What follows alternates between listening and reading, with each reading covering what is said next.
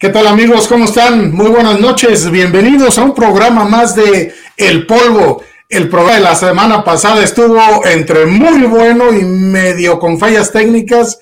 Así es que a petición del público y de nosotros mismos, volveremos a hablar con el super periodista Max Adu. Comenzamos.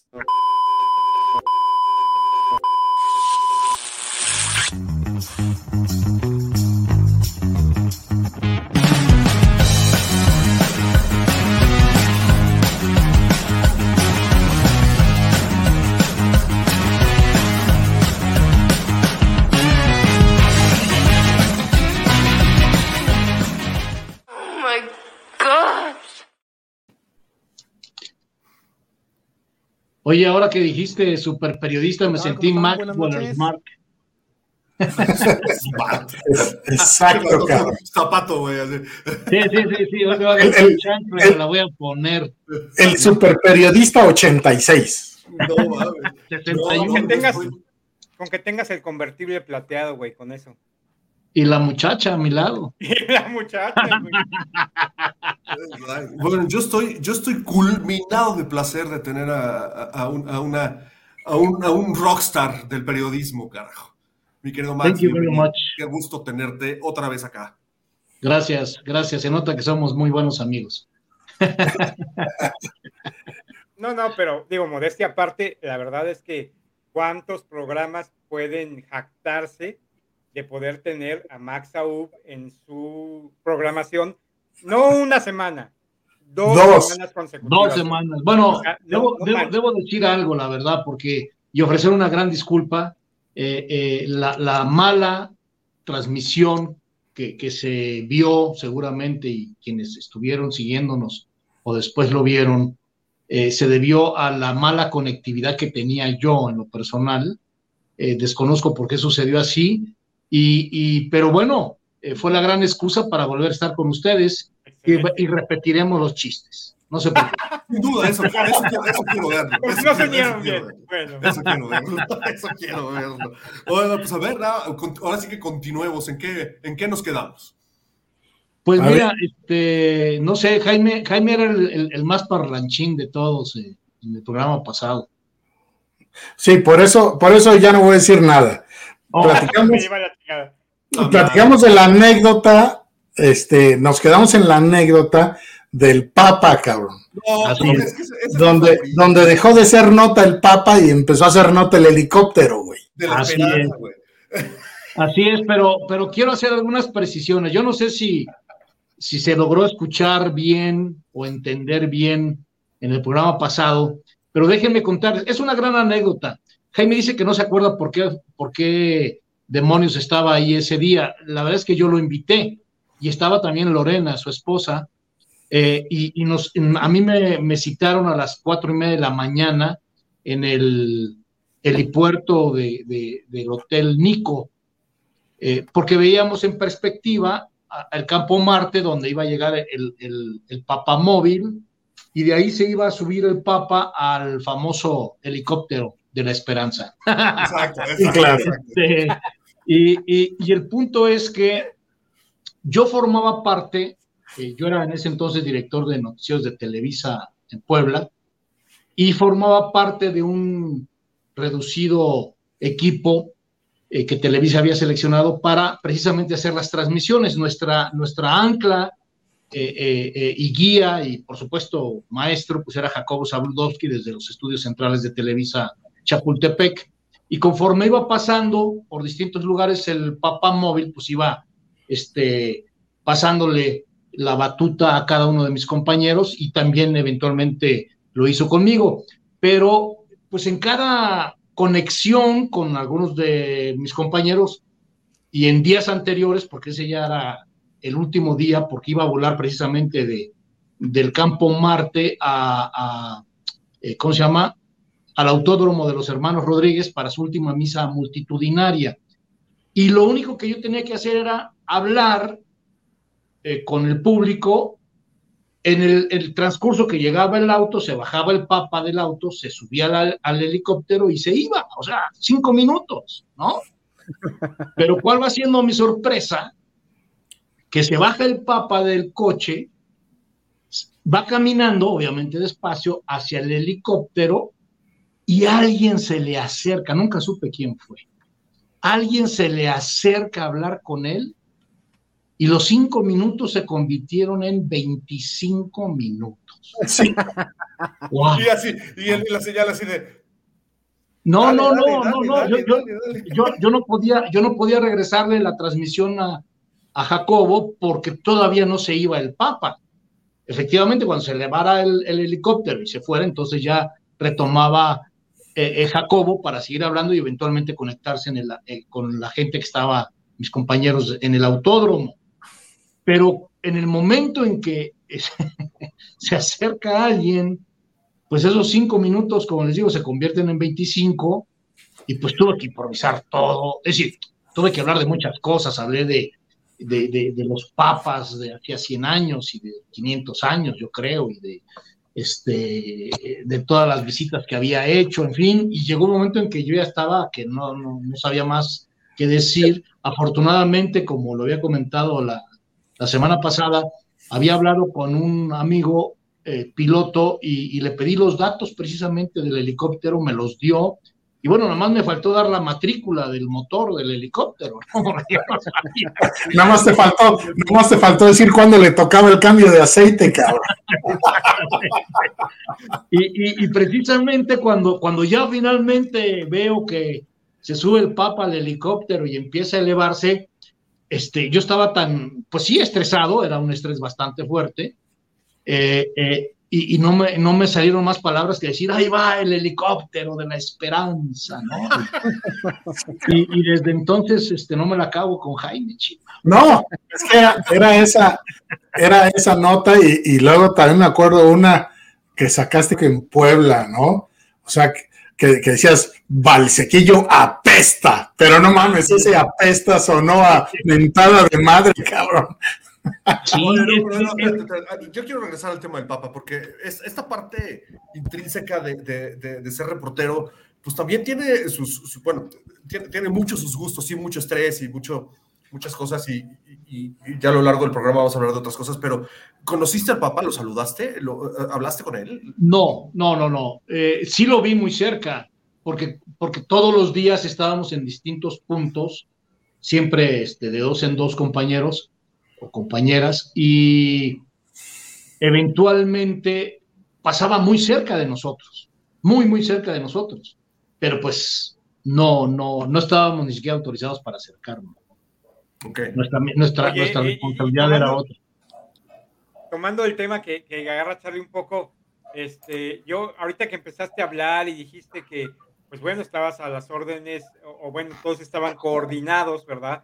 Por Jacob Saudowski este, yo, yo, a, mí me entra la duda, ¿no? Porque hablas de Jacob Saudowski como si habláramos de, no sé, Juan de las Pitas, cabrón. Pero la verdad es que Jacob Saudowski es un cabrón, súper cabrón.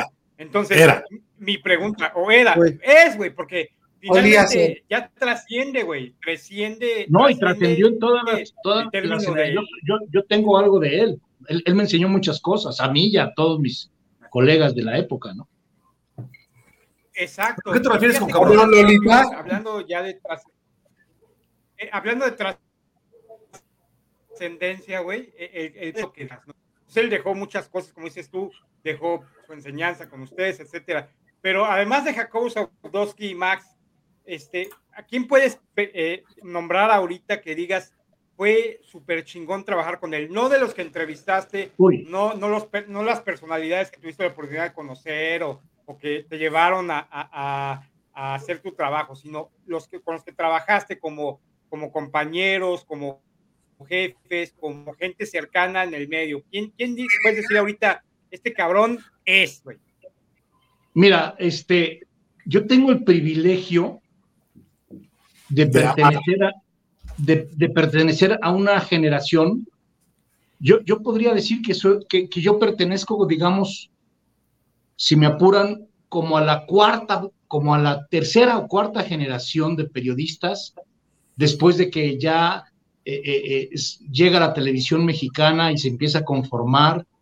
y por supuesto, pues Jacobo Zabludovsky es el, pues el gran maestro porque fue el primer gran periodista de México en materia televisiva, con todos los lo, bueno y lo malo que le quieran colgar, pero quienes yo siempre invito a las personas que, quieran, quien quiera criticarlo, primero ubique el México en el que vivió Jacob. ¿Sí?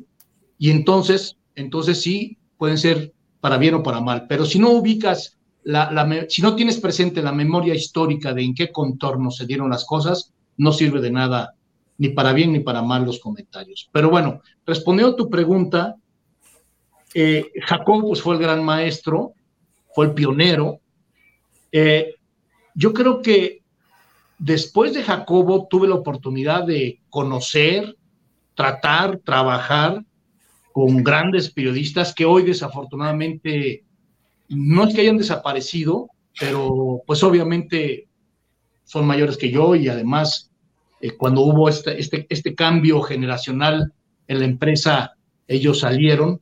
Pero yo puedo decirte que, por ejemplo, Abraham Zabludowski es un tipazo, es un gran periodista.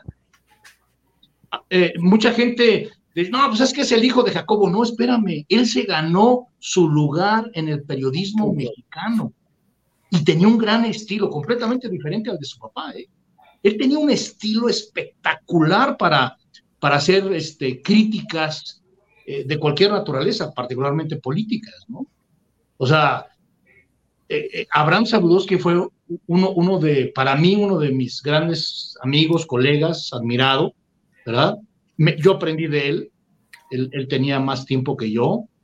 Eh, por supuesto, también podemos hablar de Guillermo Ortega. Justo te iba a preguntar por él, exacto. Sí, Guillermo Ortega fue otro grande. Guillermo Ochoa, hoy, hoy todo el mundo dice Guillermo Ochoa, sí, el, el futbolista, no, hubo, otro gran maestro, Guillermo Ochoa, hoy mismo, ¿no? El hoy mismo. Que, tuvo, que tuvo un, equipazo que tenía ahí de periodistas. Sí. Yo trabajé para él también, él también fue un gran maestro. Para el teacher. El, mira, el, teacher tiene una, también lo conocí y también eh, es, es, excelente, el buen Joaquín. Eh, nada más que Joaquín tiene una característica muy, muy interesante. No es que sea ni mejor ni peor, simplemente es diferente. Eh, Joaquín López Dóriga se formó en la radio, en la radio y en la televisión, eh, digamos, en el canal 13, pero cuando era de gobierno, en Imevisión, ¿sí? Entonces él estaba en la radio y en Imevisión. Y en Imevisión en esa época, pues era, era nada, ¿no? Incluso hay una anécdota muy interesante de Joaquín, una vez que lo corrieron, y él la platica además, porque estaba entrevistando, no me acuerdo exactamente a quién, creo que era un, alto funcionario de Pemex, algo así, y estaba, estaba en la entrevista, entonces estaba el entrevistado y Joaquín, y se mete una mosca. Estas moscas que se te paran las espaldas, pero estás, estás al aire en vivo, ¿no? Y, y, llegó un momento en que yo creo que Joaquín se estresó mucho y la mosca se le para en el hombro al invitado y no, bueno. No, no, bueno. Fue su último programa. Oye, oye, Max, y aprovechando esta anécdota, ¿cuál ha sido un blooper tuyo? No, tengo, tengo varios, les voy a contar, pero nada más déjate, termino de decir. Entonces, López Dóriga, finalmente, el gran prestigio de López Dóriga es, es, es radial y tenía tanto prestigio, llegó a, tan, a tal nivel su prestigio, que por eso lo invitan a, tomar las riendas del, noticiero más importante de México, cuando todavía era el más importante, ¿no? Hoy, en mi opinión, ya, no. ya dejó de serlo hace muchos años. Esto, y, hay varios periodistas, ¿no? Digo, compañeros de mi generación, pues está de la Micha, hubo, hubo una, una chica que también duró, Crispín Barrera, eh, Flor Berenguer, Carmen Escobosa. Eh, en deportes de esa misma generación son Anselmo Alonso y Enrique Burak, ¿no? Esto, en fin, eh, hay, hay, hay, muchas cosas. ¿Y cuál, cuál, era tu pregunta, Jaime? ¿Cuál, qué, qué, bloopers te aventaste tú al aire, cabrón? No, bueno, tengo desde el, primer día que salí en mi vida en televisión. O sea, no, no, es tanto que lo hubiera hecho en pantalla, pero después de que salí la primera vez en mi vida en vivo. ¿En dónde? ¿En dónde? ¿En dónde? En, el canal, el canal, canal 8, el canal cultural. Ok, ok. Televisa. Entonces eran unas cápsulas que duraban como cuatro o cinco minutos que se llamaba, yo tenía que decir, eh, ¿cómo decía? Eh, en el, desde el Valle de México, no, es en cabina, desde el Valle de México, te saludamos. Y luego me aventaba la lectura de unas cositas culturales y mandaba a una cosita, regresaba, en fin, era muy cortito, pero no más que sí. No me, no me, no me desmayé de milagro, yo quería ponerme a llorar, ¿no? Pero, pero en algo que haya sucedido a cuadro, han sucedido muchas cosas, pero recuerdo con mucho afecto una cuando yo estaba, cuando conducía el noticiero de, en Televisa Tijuana, eh, hay palabras que a veces se te atoran, ¿no? Como circunscripción. Bueno, hay una, hay una que se me atoró una vez que se llama, bueno, la palabra procuraduría. Estaba dando una nota, ¿no? Y no sé, verdad, verdad. Y verdad, verdad. Y verdad, verdad. Y no me salía, lo dije, lo intenté como cuatro o cinco veces, ya era de risa, ¿no? Y este, dije, bueno, ustedes me entienden. Y seguí con la nota, ¿no? Y al final, cuando termina el noticiero, digo, pues gracias por, gracias por acompañarnos. Eso es, todo, eso, es todo, eso es todo, amigos.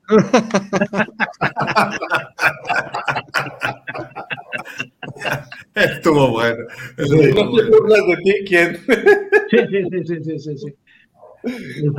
Oye, Max, y hay un, hay por ahí un, un programa que se llama Persiguiendo Injusticias, ¿no? Sí, bueno, ese, ese programa ya me tocó en el año 2010, ya en Telemundo, allá en Miami. Eh, es un programa que me, me invitó la, la, doctora Ana María Polo, la de Caso Cerrado. Pero famosísima, eh, ella también es una de las, yo creo que es una de las celebridades con las que has trabajado, ¿no? Bueno, sí, ella la verdad es que su trayectoria y lo que ha logrado en materia de ratings y, todo eso, digo, no, su, programa de caso cerrado no es precisamente uno de mis favoritos, eh, pero vamos, lo que ha conseguido y lo que ha logrado eh, es de verdad eh, de lo más impactante que puede haber en la televisión en español en Estados Unidos. Imagínense cuántos años lleva al aire también, ¿no? Y siempre renovando y renovando. Claro, en algunos horarios repiten los capítulos, pero han estado produciendo y produciendo y produciendo. Y Ana María, Ana María es, una excelente persona y eh, una vez nos presentó una productora argentina, yo, yo, les había hecho un programa que se llamaba Culpables. Eh, tuve, fue una, fue una gran escuela. Eh, tuve que entrevistar a 15 asesinos ya convictos eh, y, en la, en la entrevista, Culpables era una, una dramatización de asesinatos verdaderos, pero platicando con el asesino. ¿sí? Y entonces en, cada una de mis entrevistas, sin que ellos supieran, yo tenía que ir platicando y platicando, era como un juego de ajedrez, los tenía que ir acorralando, acorralando, viendo, viendo hacia dónde me los llevaba. Eran entrevistas que a veces duraban dos y tres horas porque yo tenía que llevarlos al punto en que cuando yo les preguntara, ¿eres culpable? Ellos dijeran, sí, soy culpable. Y gracias a Dios lo conseguí las 15 veces, ¿no? Órale. Esto, y entonces la productora de ese, de ese programa, Culpables, me llevó con Ana María porque estaban planeando ese programa de Persiguiendo Injusticias, que era como la versión en español, pero un poco tropicalizada, de eh, eh, Most Wanted, eh, no recuerdo cómo va el nombre en inglés. Los más buscados. Los más buscados, ¿no? Los asesinos más buscados también. Y bueno, nos conocimos, y, les gustó mi estilo y empezamos a trabajar. Empezamos a trabajar en, en Culpables. Estuvimos dos temporadas al aire, 2010 y 2011. Y, y bueno, eh, la verdad es que fue maravilloso trabajar con Ana María Polo. Hoy somos grandes amigos, por supuesto. Y luego condujiste un morning show, ¿no? También tengo por ahí algún dato. Bueno, me ha tocado conducir varios morning shows eh, en, Puebla, eh, en, bueno, en la Ciudad de México, pero yo creo que al que se refiere Charlie es también a uno que cuando recién llegué a Miami,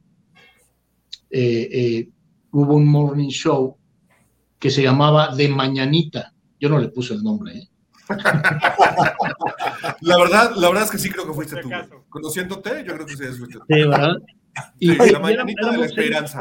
Fue, un güey de Tabasco, cabrón, el que le puso el nombre. Era la feria de, la mañanera. Pues. No, fíjate que era, era una productora eh, eh, puertorriqueña pues que alguien, pues ya sabes, ¿no? Que si las mañanitas y que lo, típico mexicano, pero muy también tropicalizado, entonces le ocurrió ponerle de mañanita por las mañanitas.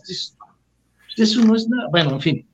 El caso es que está, estuvimos ahí en ese programa, eh, pues estuvimos, empezamos en 2001 y en ah, de 2001 a 2003, eh, y estaba ahí Fernando del Rincón, eh, estaba Mariana de la Fuente, eh, una de las que bailaba en, eh, ¿cómo se llama? En, eh, ¿Cómo se llama este, este, grupo de la bolita que sube y que baja? Caribaldi.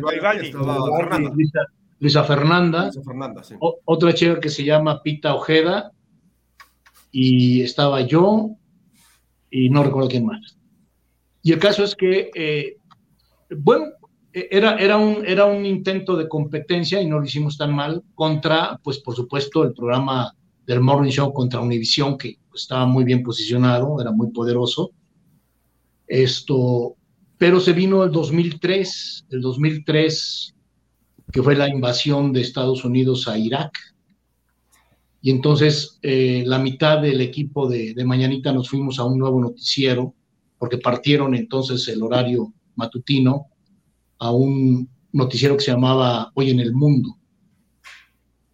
Esto, y yo me quedé como eh, corresponsal y, a cargo de las investigaciones especiales, pero eventualmente me mandaron, eh, lo primero que hice fue irme a, pues ahí donde está Jaime, al Paso, Texas. Al Paso, Texas me mandaron a Fort Bliss, porque ahí, de ahí salí, ahí fabrican, de hecho, eh, los, Patriot, los misiles Patriot, pero además, coincidencialmente, la primera, eh, los primeros soldados, no sé si ustedes recuerdan, pero la, la, invasión a Irak empieza precisamente un día de marzo, no recuerdo exactamente qué día, pero eh, en el primer, segundo día se descompone un camión militar de los Estados Unidos y se confían eh, los dejan ahí para que arreglen el problema, pero los agarran prisioneros, los iraquíes. Y entre los prisioneros estaba una, una mujer, Shoshana Johnson, una mujer eh, eh, afrodescendiente de padres panameños. Entonces era, pues era una hispana y tuve la enorme fortuna de, hacer las coberturas con los papás de ella como primicia eh, para la televisión en español de los Estados Unidos y, llegué a ser tan cercano a los papás que incluso cuando, cuando porque rescataron a los eh, que estaban eh, como soldados, ¿cómo se llama? Este, prisioneros. Prisioneros de guerra. Y pues llegaron precisamente a Texas, hicimos toda la cobertura y el primero que entrevista a Shoshana Johnson fui yo, cuando, cuando regresa. ¿No? Esto, y, y, esa es otra anécdota muy interesante, porque me acuerdo que cuando me mandan a, cuando me mandan al paso, me dicen, no, mal, no te preocupes, te vas a ir una semana. Me quedé tres meses. Tuve que comprar, casi, por la cobertura de, de esa persona. Claro, porque porque el, el, asunto de los prisioneros de guerra empezó a tomar mucho tema a nivel nacional e internacional. Y como yo, como yo ya había, ahora sí que entrado al círculo familiar de la, la primera prisionera de guerra, pues me dejaron ahí. O sea, como vendía, te quedaste. Oye, oye, y algo, algo que, que, tu, que tu club de fans a lo mejor no sabe, digo, te, te dedicas desde hace mucho tiempo, desde el inicio de tu carrera profesional al periodismo, pero por ahí te habían este, ofrecido ser galán de telenovelas y todo el desmadre, ¿no? Cosa que dijiste, no, gracias. Bueno, sí, cuando... ¿Por qué, ¿Por qué dijiste que no? Cuando empiezo, cuando empecé en, en, Televisa, eh, pues obviamente estaba más, más este, delgadito, con pelo, más, más presentable. ¿No? Como decía mi papá, soy más cabrón que bonito y feo nunca he sido. Exacto. Un dicho familiar. Y el caso es que sí, efectivamente, bueno, cuando yo entro al canal, al canal 8, que es cultural, el que era director, gran maestro también, extraordinario, eh, eh, pues eh, hombre de, letras mexicano es Miguel Sabido. Miguel Sabido que pues cada año pone en teatro la pastorela más importante del país y es el creador de las telenovelas históricas que seguramente ustedes también recordarán. Esto, y Miguel Sabido, que también era amante del teatro, me decía, Max, por favor, este, date la oportunidad, debería ser este actor, ¿no? Incluso grabé, grabé mis primeros programas profesionales, eh, no fueron de noticias, fueron eh, eh, teleteatro con Miguel Sabido, precisamente. Hice algunos programas con él de teleteatro y yo siempre le agradecí, porque él siempre, él, él, una vez, esto es algo que creo que nunca he contado, él, él una vez me dijo, algo que, me, se me quedó muy grabado y que además agradecí desde, desde entonces. Dijo, mira Max, tú tienes el talento en hombre de una Ofelia Medina. Ándale, cabrón. Ofelia Medina es Ofelia Medina.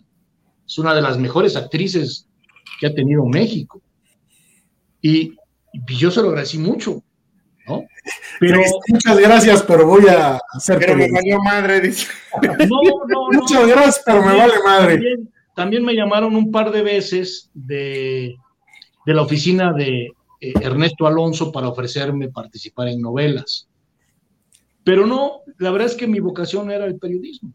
Es decir, cuando yo estaba en la prepa hice teatro experimental y estuve más de un año haciendo obras de teatro, pues callejeras, ¿no?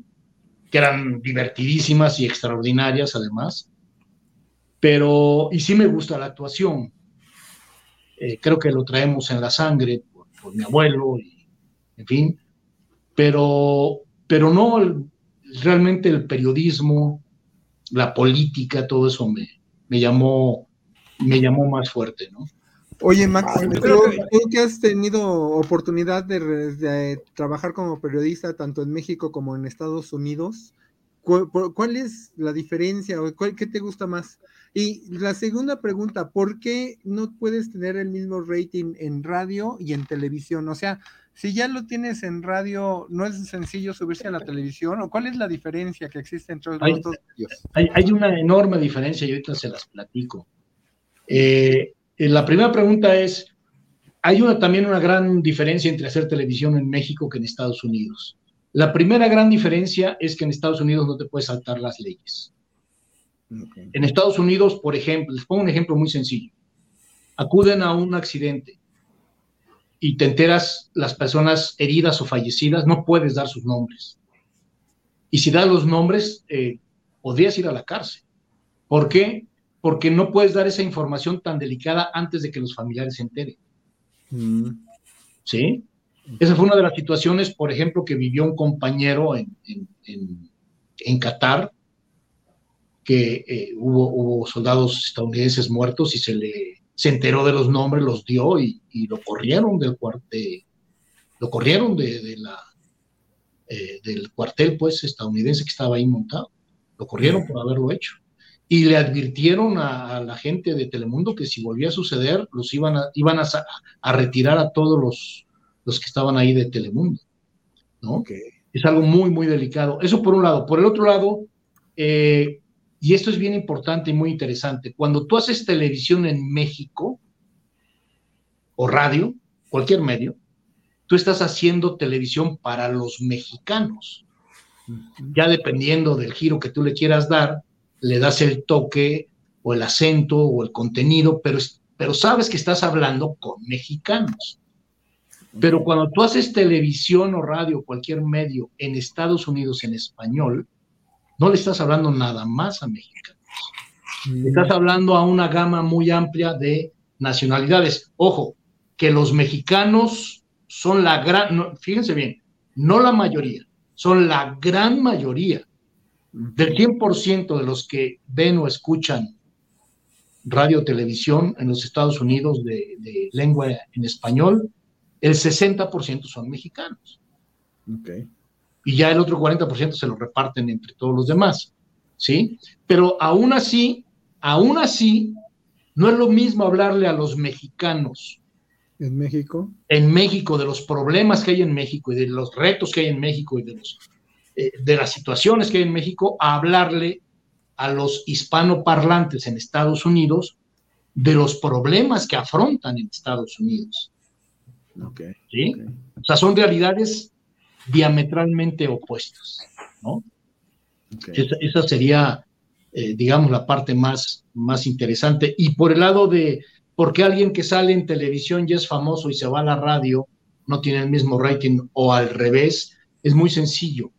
Ahora es un poco más fácil por las, las redes, ¿no? Que ya, ya, ya sirven como de, de monitor de alguna manera. Pero aún así, hay dos características muy importantes. La primera es que el que sale en televisión se hace famosa o famoso por el medio. Si tú sales en Univisión o Telemundo o Televisa, el que quieras, y de repente eres famoso, es gracias a la empresa en la que sales. ¿Sí? Y si te vas a otra empresa, seguramente te van a seguir algunos, pero no todos. Es más, la mayoría no te va a seguir, porque ellos ven a la empresa, no te ven a ti. Y si te vas, pues ni modo, te fuiste. En cambio, en la radio es, es bien curioso, porque en la radio no escuchan la estación, escuchan al personaje que está hablando. Por eso es que si alguien deja una estación de radio y se va a otra, ¡boom! La gran mayoría se va con ellos. ¿Sí? Y por el otro lado, la televisión es lo que llamamos un medio caliente y la radio es un medio frío. ¿Qué quiere decir esto? Por ejemplo, ahorita que estamos en pantalla, si yo me acerco, caliento la pantalla. Ay, Dios. Uy, papito. espérate, espérate. Ya me sentí, ya lo sentí. No, ¿qué pasó? Ya empezamos, ya empezamos. cuando, cuando, tú estabas en una radio donde no había monitor, entonces estabas frente a un micrófono para poder este, llamar la atención tenías que hacerlo eh, auditivamente. Entonces tenías que esforzarte mucho en lo que nosotros decimos, tenías que calentar el micrófono, ¿sí? La pantalla la tenías que mantener fría, porque cualquier movimiento hacia el frente la calentaba, ¿no? Eh, y, en, la radio había que calentar el micrófono, básicamente. ¿Cuál fue el, cuál fue el, lugar eh, como corresponsal, el más extraño, raro, rudo, eh, peligroso que, que, visitaste? ¿Alguna anécdota ahí que, tengas? Mira, yo, yo estuve en materia periodística, bueno, estuve eh, en, en, como les decía, en todo lo que tiene que ver con los prisioneros de guerra cuando regresaron. estuve en Guantánamo cuando llegaron los primeros eh, talibanes. Yo, yo estaba ahí presente. Este, y pues he estado en, o sea, lugares peligrosos, pues he estado en medio de incendios, he estado en terremotos, he estado en huracanes, ¿no? Eh, pero definitivamente donde sí me he sentido sumamente vulnerable, Ciudad digo que... Bueno, eso podría, ser, eso podría ser, pero ahí no fui como periodista. Este. El cuarto de Jaime. Esto, yo, yo creo que fue cubriendo, eh, por ejemplo, el este de Los Ángeles en alguna ocasión que tenía que ver con asuntos de pandillas, pero la parte más difícil fue cuando me tocó cubrir Michoacán, eh, eh, cuando las autodefensas, las primeras autodefensas en el 2014 se levantaron, estuve casi medio año en Tierra Caliente. ¿Sí? Es decir, yo me hospedaba en Morelia, pero todos los días viajábamos a, a Patzingán, a, eh, Nueva Italia, creo que se llama. En fin, toda esa área que le llaman Tierra Caliente, yo ya la conocía, porque mi papá fue comandante del 15 Cuerpo de Caballería de los Cuerudos, precisamente en Apatzingán. Pero nunca había estado tan difícil y, y me tocó varias veces, varias veces me tocó, estar en un punto donde estaban en un lado las Fuerzas Armadas, en otro las autodefensas y en otro el narcotráfico. Y que en cualquier momento, cualquier cosita iba a desatar un enfrentamiento. Y también recuerdo mucho que, o sea, cuando tú vas a hacer ese tipo de coberturas en un lugar como Michoacán y en un país como México, pues llegas con la cámara, obviamente quienes te ven no te conocen. Desde que llegué eh, el primer día, eh, pues em, notas, ¿no? Algunas cosas.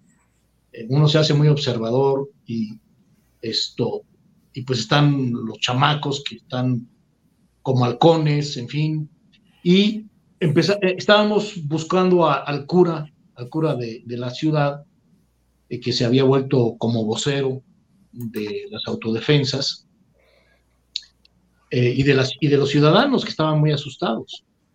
Y entonces yo empecé a notar que me seguía alguien y me seguía y me seguía. Y entonces después de una media hora, 40 minutos, me paré en un punto cerca de, del centro de la ciudad, lo volteé a ver y me acerqué yo a él.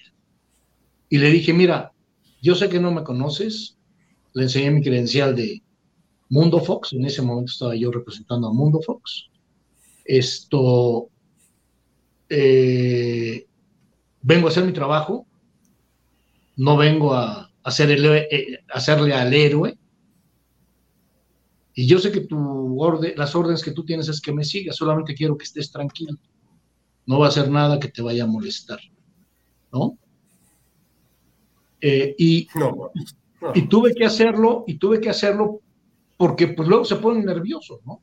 Y te sacó un cuerno de chivo, cabrón. Pues, bueno, no, me das no, le sacó, no, no, le sacó un pedo, güey. Sí, exacto. Sacó el cuerno de chivo, le sacó un pedo.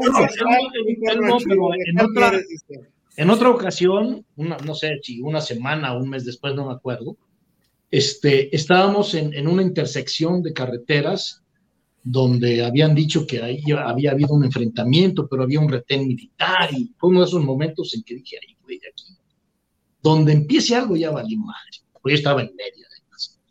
Este, y entonces estaban ahí, digamos, obviamente, no, no es que traigan una pancarta de yo soy un narcotráfico, pero los identificas inmediatamente, ¿no? Y entonces estaban comiendo unos tacos y se me acerca uno Dice, ¿qué hubo, güero?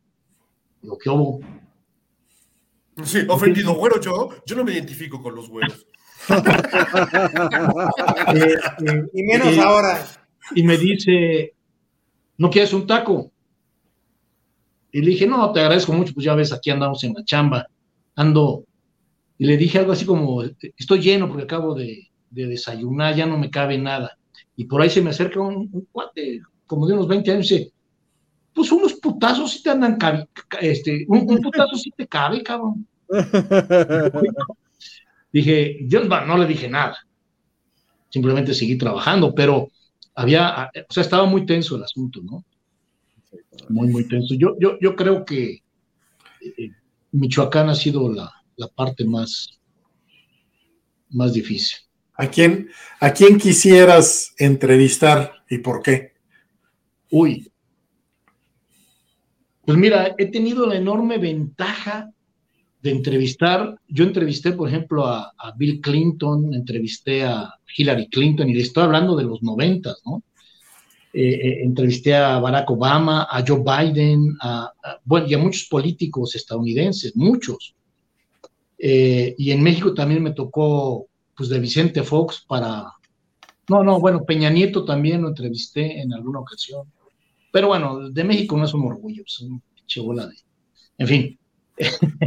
este. Entiendo, entiendo, entiendo. Sí, sí. Y, digo, he entrevistado a, deportistas, artistas, pero ¿a quién me gustaría entrevistar, chicos? No sé, man. Nunca me lo he preguntado. A María Félix. Yo sé, a Elon Musk. No, ya too late para entrevistar a María Félix, cabrón. Sí, no mames.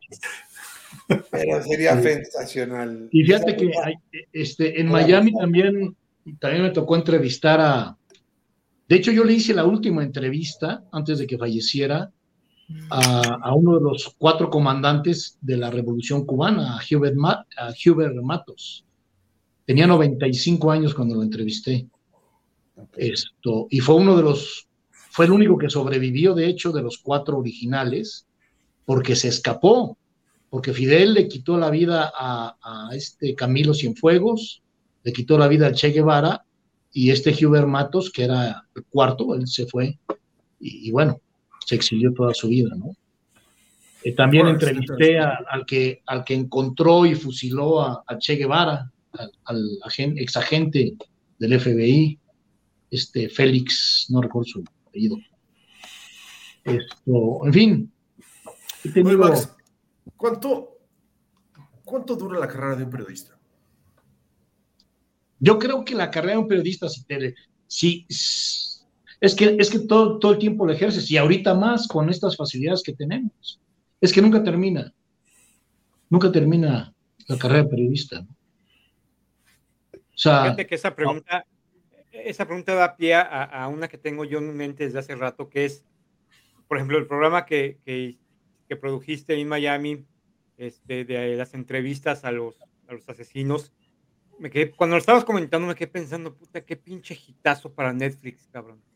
Porque, porque Netflix hace eso, güey. O sea, tú ves toda la serie de películas y programas especiales y que ese tipo de cosas le pega, güey. O sea, le pega, pero bien duro. ¿No has pensado tú hacer algo así de repente y decir, a ver, no vas a salir de la pinche televisión, de los programas en vivo y de todo este pedo? Para poder producir algo como eso y vendérselo al pinche Netflix y vámonos para arriba, cabrón. Sí, en realidad, este, pues tengo muchas inquietudes, ideas, no es mala idea lo que tú comentas, habría que eh, eh, eh, actualizar todo y volver a empezar. Ahí, ahí cobra, derechos, Pablito, cobra derechos, Pablito, por favor. No, no, no, ahí, ahí cuando menos, cabrón, algo, güey. Fíjate, fíjate que la cosa es que cuando lo estaba comentando Max, me quedé pensando que se adelantó, güey. O sea, se adelantó haciendo algo que en ese momento no cabía o no era tan eh, eh, importante, güey. Que si en este momento haces algo como eso de los de los las entrevistas asesinos y todo este pedo, puta, güey.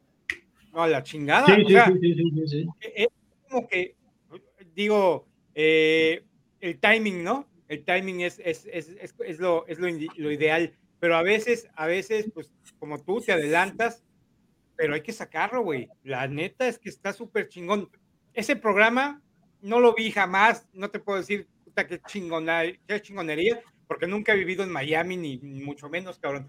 Pero la verdad es que suena súper interesante, como para plataformas como Prime, como Netflix, como eso, güey, por favor, cabrón, hazlo, güey.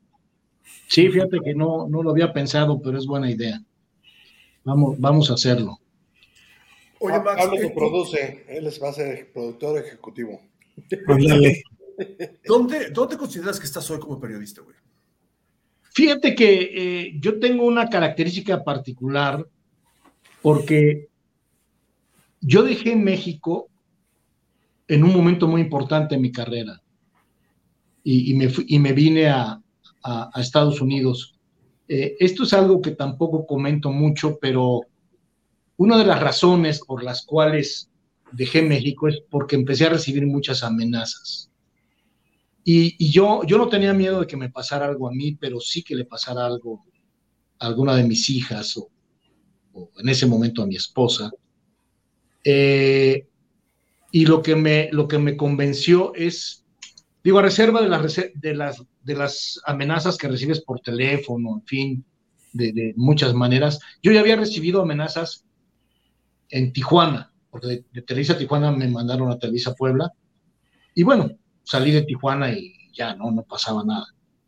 Esto, pero en Puebla una vez estaba, pues estaba yo en mi oficina y, me llama la, la, chica que nos hacía, nos, nos, acompañaba y nos ayudaba en la casa me, y, me, y me habla, además muy inteligente ella, me habla y me dice, oiga, señor Max, este, usted pidió que yo reuniera pues las cosas de valor de la casa y si había dinero y eso porque venían a recogerlo porque su esposa sufrió un accidente. Digo, no, claro que no. Y en ese momento le hablé a, a, a la policía municipal y estatal que me hicieron favor de mandar unas patrullas a mi casa. Este, fui para allá, en fin.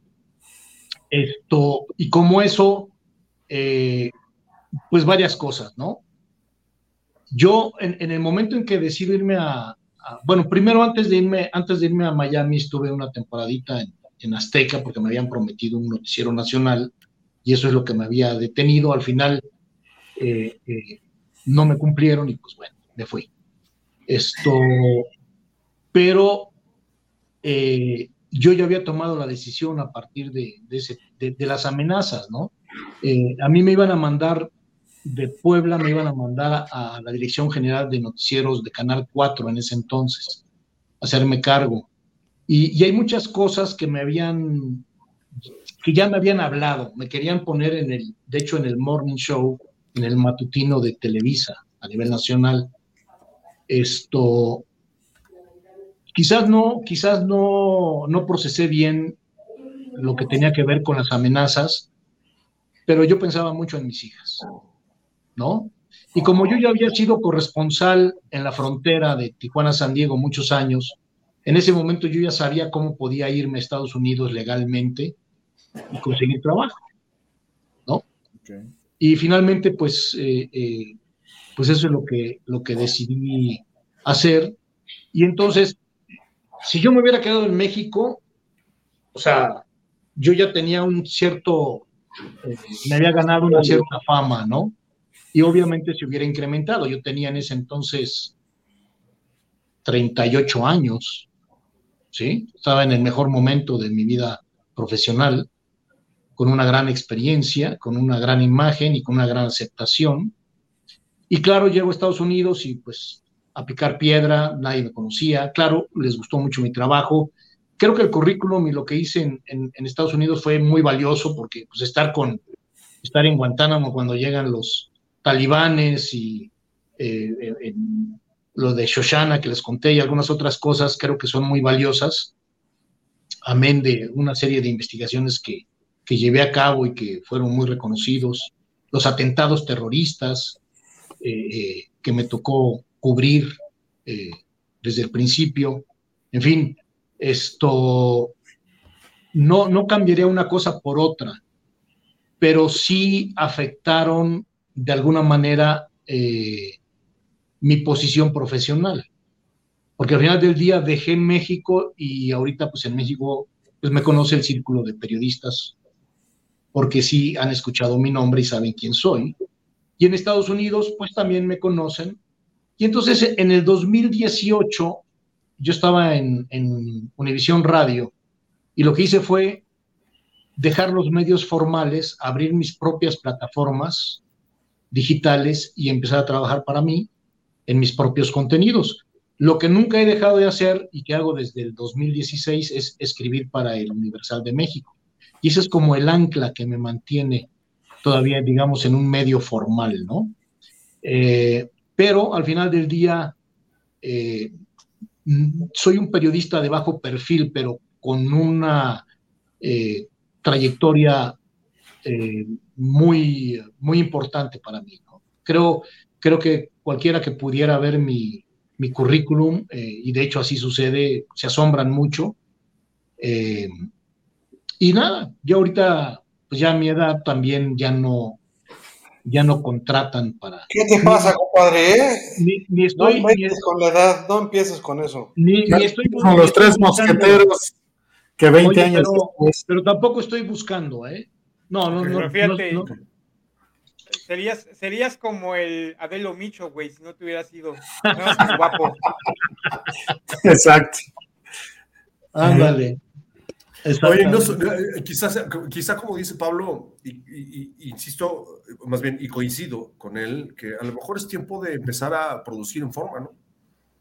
Sí, de hecho, eh, produzco. Lo que pasa es que, pues, son cosas ah, que las he hecho, vuelvo a lo mismo, de bajo perfil. Eh, pero, pues, todo sería Puedes- más. Puedes hacerte productor del polvo y lanzarnos al estrellato del mundo mundial, cabrón. Me voy a mandar al No, se estrellato. estrella en el mundo Me mundial. voy a estrellar más bien. Muy bien. No, ya, ya pusiste tu grano de arena, güey, ya está, ya está puesto. Bueno, eh, a- ahorita estoy precisamente trabajando una serie de producciones que, que voy a empezar a grabar próximamente. Ya se las, se las contaré en la próxima. Está bueno. Muy bien, mi querido Max, pues muchas gracias por haber estado con nosotros. La verdad es que muy interesante todas tus anécdotas y ya habrá oportunidad de continuarlas en un tercer programa. Yo sí Va me- para yo- largo, gracias. cabrón, largo. Yo sí me quedé con ganas de más, la verdad, cabrón. Salud. güey es un- Siempre es bueno eh, entender lo que ve Eh, un, vamos un a pro. comprometer a Max, güey. No será la próxima semana, pero pronto para el tercer programa, eh, güey. Claro que sí, cuando ustedes quieran, yo con enorme gusto y placer.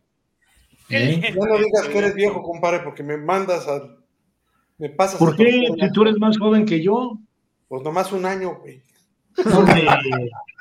viejos los cerros y reverdecen, compadre. Exacto. No, cuando, cuando, hablo, cuando hablo de la edad me refiero a que es natural, o sea, cuando yo era joven, eh, eh, pues salían personas cincuentonas para meterme a mí, porque es natural, es, es, es el efecto natural en los medios de comunicación. Y es curioso, pero en la radio, en la radio y en, y Al en- revés. y en la prensa no, no sucede exactamente así. Esto, por ejemplo, yo estoy haciendo un, un resumen informativo diario que se llama La Vuelta al Mundo en 120 segundos. Eh, y bueno, la verdad es que hay muchos, hay muchos detalles con los que yo me, man- me mantengo conectado eh, y que no me he dado quizás el tiempo como para hacerlos explotar eh, de una manera muy pública, ¿no? ¿Cuáles son, ¿Cuáles son tus redes sociales, Max? ¿Dónde te encuentran los fans del polvo? Mira, pueden ir a maxauppresenta.com. Perfecto. Esa es mi página. Y, y en mis redes, pues está Efecto AU en Instagram. Así se llama mi empresa, de hecho, Efecto AU. Y también pueden encontrarme en eh, AU Max 01. Muy bien. Perfecto. Está bueno, jóvenes. Este, pues si no verdad, un tienen. placer. Un Un placer, placer. un placer. Oigan, Este, y- y- y- no me puedo ir sin decirlo para que lo sepa el público también. ¿Qué pasó? Yo estos muchachos los conocí de chiquillos. Los tenía que ir a salvar de muchas cosas. Eh, ya, les ya en la próxima, en la tercera entrega, les platicamos sus anécdotas conmigo. a mí ya me Exacto. Más grandecito. Ese es un, ese es un buen título. Nuestras anécdotas contigo. Exacto. Exacto, exacto. Oye, Sí, con no echen en Carlos- saco roto que produzcas el polvo, Max, por favor, no echen en saco roto. No, no, no, no, claro, por supuesto. Está bueno. De verdad me encantaría. Sale. Está bueno. Gracias. Hasta la próxima. Nos vemos el próximo miércoles. Sale. Gracias.